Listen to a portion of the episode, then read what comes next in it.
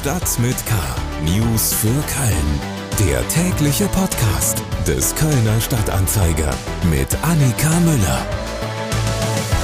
Moin zusammen und willkommen zu Stadt mit K. Sie sind bei der Ausgabe vom 16. Dezember gelandet.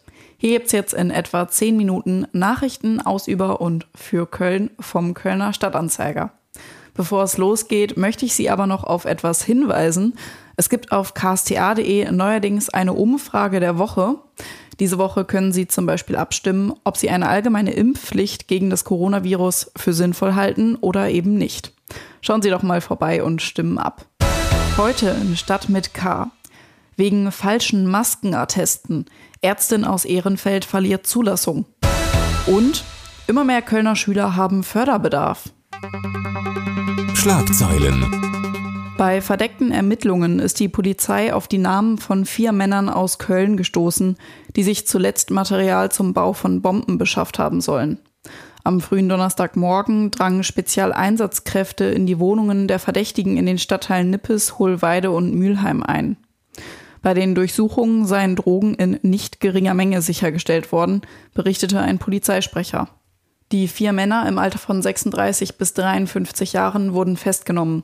Wegen der Drogenfunde sei beabsichtigt, Haftbefehle gegen alle vier zu beantragen, sagte ein Polizeisprecher. Mehr als einen der vier Festgenommenen rechnet die Polizei nach eigenen Angaben der rechtsextremen Szene zu. Wegen offenbar fremdenfeindlicher und nationalistischer Aktivitäten bei Facebook darf ein Frachtkontrolleur am Flughafen Köln-Bonn nicht mehr in den sensiblen Sicherheitsbereich. Die dafür notwendige Bescheinigung der Zuverlässigkeit sei dem Mann im Oktober diesen Jahres zu Recht entzogen worden, urteilte das Verwaltungsgericht Köln jetzt. Damit wies sie den Eilantrag des seit zehn Jahren bei einer externen Firma beschäftigten Luftsicherheitsassistenten zurück. Ermittler des NRW-Innenministeriums waren auf die Social-Media-Aktivitäten des Mannes gestoßen und erwirkten darauf hin, dass ihm die Bezirksregierung Düsseldorf die erst zwei Jahre zuvor erteilte Bescheinigung wieder entzieht. Das Komitee Düsseldorfer Karneval wehrt sich deutlich gegen die von der Landesregierung und Karnevalsverbänden beschlossene Absage des Sitzungskarnevals. Man habe den Eindruck, dass die Entscheidung im Alleingang von Land und dem Festkomitee des Kölner Karnevals getroffen wurde. Das Kölner Festkomitee streitet diesen Vorwurf jedoch ab. Der Düsseldorfer Präsident sei bei der ersten von drei Besprechungen anwesend gewesen und zu den beiden anderen auch eingeladen. So, jetzt kommen wir zu den Themen, die wir etwas ausführlicher besprechen wollen und fangen auch direkt mit einer sehr interessanten Recherche an. Corona News. Falsche Maskenatteste, Verstöße gegen die Maskenpflicht, Leugnen der Pandemie. Einer Ärztin aus Ehrenfeld wurde von der Bezirksregierung Köln nun die Approbation entzogen. Die offizielle Begründung lautet, dass die Ärztin Stefanie L. mit mehreren Handlungen in Zusammenhang mit dem Infektionsschutz gegen die Berufsordnung verstoßen habe. Die Ärztin hat gegen die Entscheidung Klage eingereicht. Ihre Praxis gibt sie kommende Woche ab. Die Vorwürfe gegen die Ärztin stehen schon deutlich länger im Raum. Im Februar gab es in ihrer Praxis eine Razzia. Meine Kollegin Lena Heising wurde schon davor auf die Ärztin aufmerksam und berichtet auch seitdem. Und sie ist mir jetzt per Teams zugeschaltet. Hallo Lena. Hallo Annika. Du warst ja auch im, selbst im Dezember vergangenen Jahres schon in der Praxis. Was ist da passiert? Ähm, ja, ich bin im Dezember da hingegangen und hatte mir einen Termin gemacht für einen Maskenattest, weil ich schon vorher den Verdacht hatte, dass sie falsche Maskenatteste rausgibt. Und das war eigentlich nur ein Test, um zu gucken, ob das tatsächlich stimmt oder nicht. Und äh, deswegen bin ich dort hingegangen in die Praxis. Ähm, dort wurde ich von ihr auch empfangen. Sie hat selber auch keine Maske getragen, ihre Mitarbeiterin schon.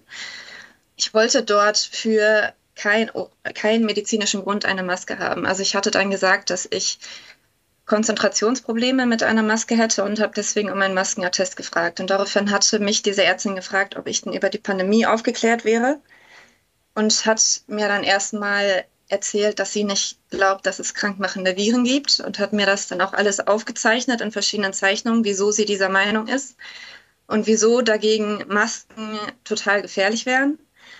Und ähm, dann bin ich ein bisschen zurückgerudert mit meinem, ich hätte Konzentrationsschwäche gehabt und habe gesagt, ich hätte das eigentlich nie wirklich gehabt, weil ich habe die Maske ja so ja nie getragen. Mhm. Also fast nie.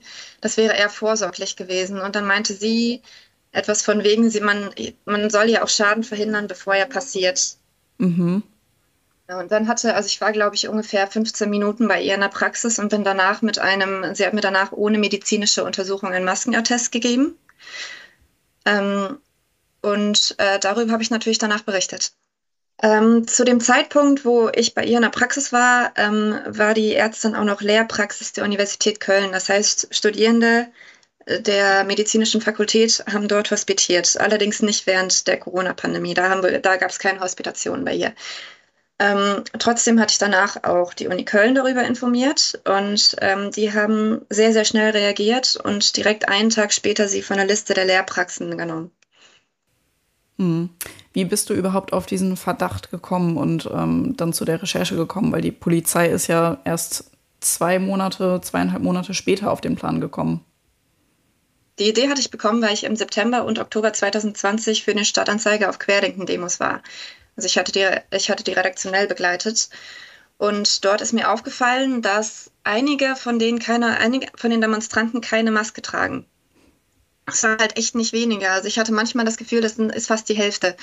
Und dann habe ich gedacht, es kann ja nicht sein, dass die Hälfte von den Demonstranten so schwer krank sind, dass sie keine medizinische Maske tragen dürfen, weil gerade eine medizinische Maske schränkt ja die Atmung wirklich nicht ein. Mhm. Und ähm, daraufhin hatte ich ein bisschen nach Ärzten geguckt, die der Querdenkenbewegung nahestehen. Und dann bin ich halt auf die Ärztin in Ehrenfeld gekommen, die halt auch auf Rednerin, die, die auch äh, Rednerin bei Querdenken-Demonstrationen war. Und dort hat sie halt auch schon von Viren, sei, so sei es sie gibt, gesprochen. Mhm. Und deswegen hatte ich danach den Verdacht, dass sie das sein könnte, also eine von den Ärzten sein könnte, die ähm, Maskenatteste ohne medizinische Untersuchung ausstellen. Mhm. Und das habe ich dann getestet.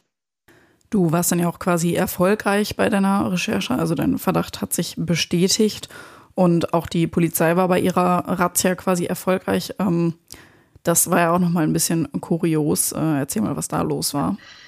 Ähm, bei der Razzia im Februar hat sie auch die Dienstausweise von den äh, Kontrolleuren bemängelt und hat daraufhin gesagt, die Stadt Köln sei keine Behörde, sondern eine Firma und sie hat auch zu dem Vorwurf, dass sie selber keine Maske getragen hat, äh, nur erwidert, sie würde eine Maske tragen, wenn man ihr beweisen könne, dass zurzeit eine Pan Pandemie herrsche.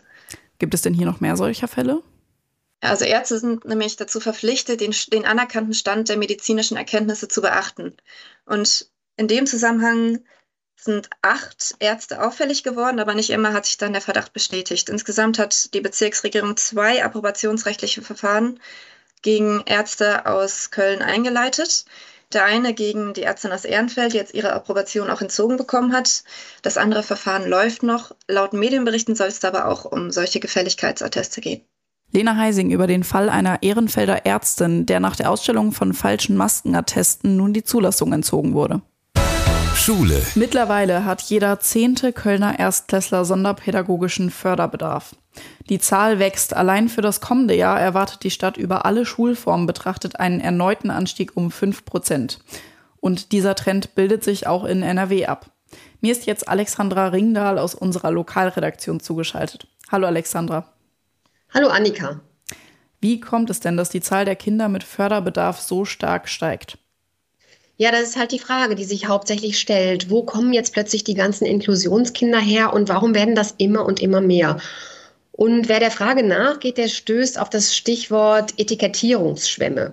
Und Eva Maria Thoms vom Verein mittendrin, die ist sowas wie die Kölner Lobby für Inklusion, die bestätigt mir auch, dass Risikoschüler, etwa auch in sozialen Brennpunkten, sehr schnell als Schüler mit sonderpädagogischem Förderbedarf etikettiert werden. Da werden die Anträge auf sonderpädagogischen Förderbedarf teilweise schon nach dem Anmeldegespräch gestellt. Und es gibt ähm, in Köln, etwa in Chorweiler Grundschulen, wo 20 bis 30 Prozent der Erstklässler dann Förderbedarf haben.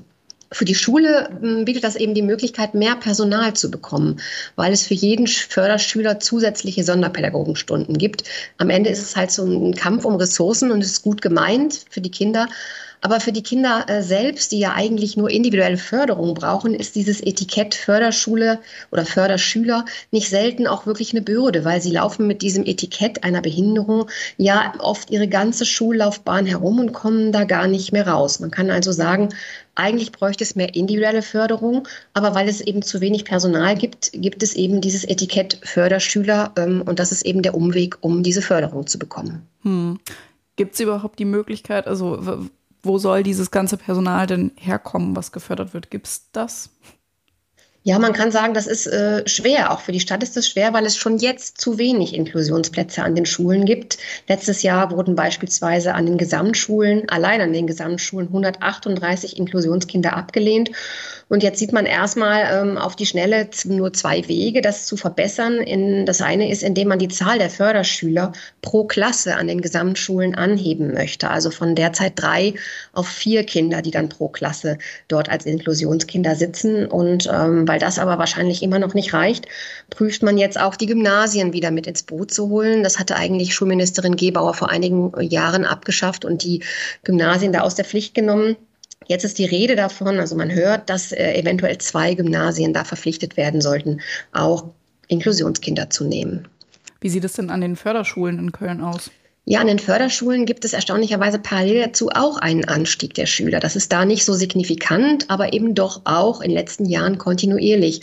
Nur hier ist die Begründung eben eine andere. Das sind eben oft Eltern, die von der mangelnden Willkommenskultur an den Regelschulen ernüchtert sind oder die auch oft schlichtweg nicht mehr können. Denn man muss wissen, Förderschüler werden nicht selten an Regelschulen zugewiesen, die alles andere als wohnortnah sind. Da gibt es viele Inklusionskinder, die von ihren Eltern quasi durch die halbe Stadt gefahren werden müssen, äh, zur Schule hin und dann auch wieder äh, von der Schule nach Hause. Und wenn da eben die Belastung für die Familien zu hoch wird, wird äh, oder auch zu hoch eingeschätzt wird, dann wird eben doch auch häufig an der Förderschule angemeldet, weil da gibt es einen Fahrdienst, der die Kinder ähm, bringt und auch wiederholt. Alexandra Ringdahl aus unserer Lokalredaktion über den Zuwachs der Kinder mit Förderbedarf an Kölner Schulen. Auf ksta.de slash Schule finden Sie übrigens alle unsere Artikel rund um das Thema Schule. Und damit sind wir auch schon wieder am Ende dieser Episode von Stadt mit K angekommen. Mein Name ist Annika Müller. Ich freue mich, wenn Sie auch beim nächsten Mal wieder reinhören und wünsche Ihnen noch einen schönen Tag. Bleiben Sie gesund. Tschüss. Stadt mit K. News für Köln. Der tägliche Podcast.